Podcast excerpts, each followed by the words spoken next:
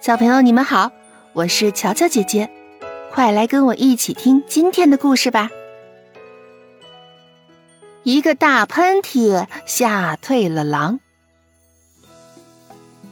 这天晚上，乖狐狸睡在一片芳草地上。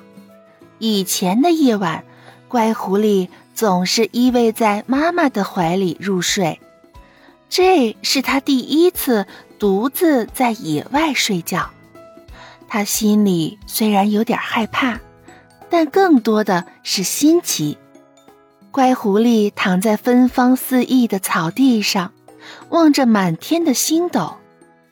以前他习惯了在睡觉前听妈妈讲故事，可现在妈妈不在身边，他只好自己给自己讲故事。从前，有一只小狐狸，它的妈妈叫它乖狐狸。它睡觉的床是好大好大的，大的都没有边。嗯，那那那是用鲜花铺成的。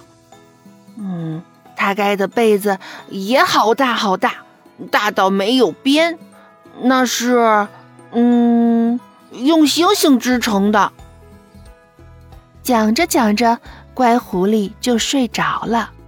睡梦中，他听见有狼的嚎叫声，而此时是真的有一只大灰狼正一步一步的走向乖狐狸。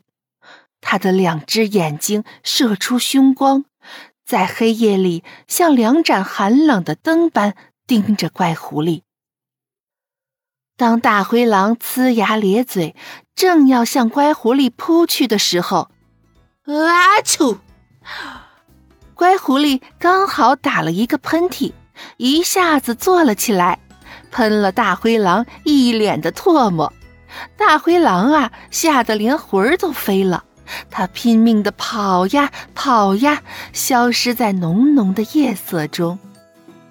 小朋友，今天的故事就到这儿了。感谢您的订阅关注，下次见哦。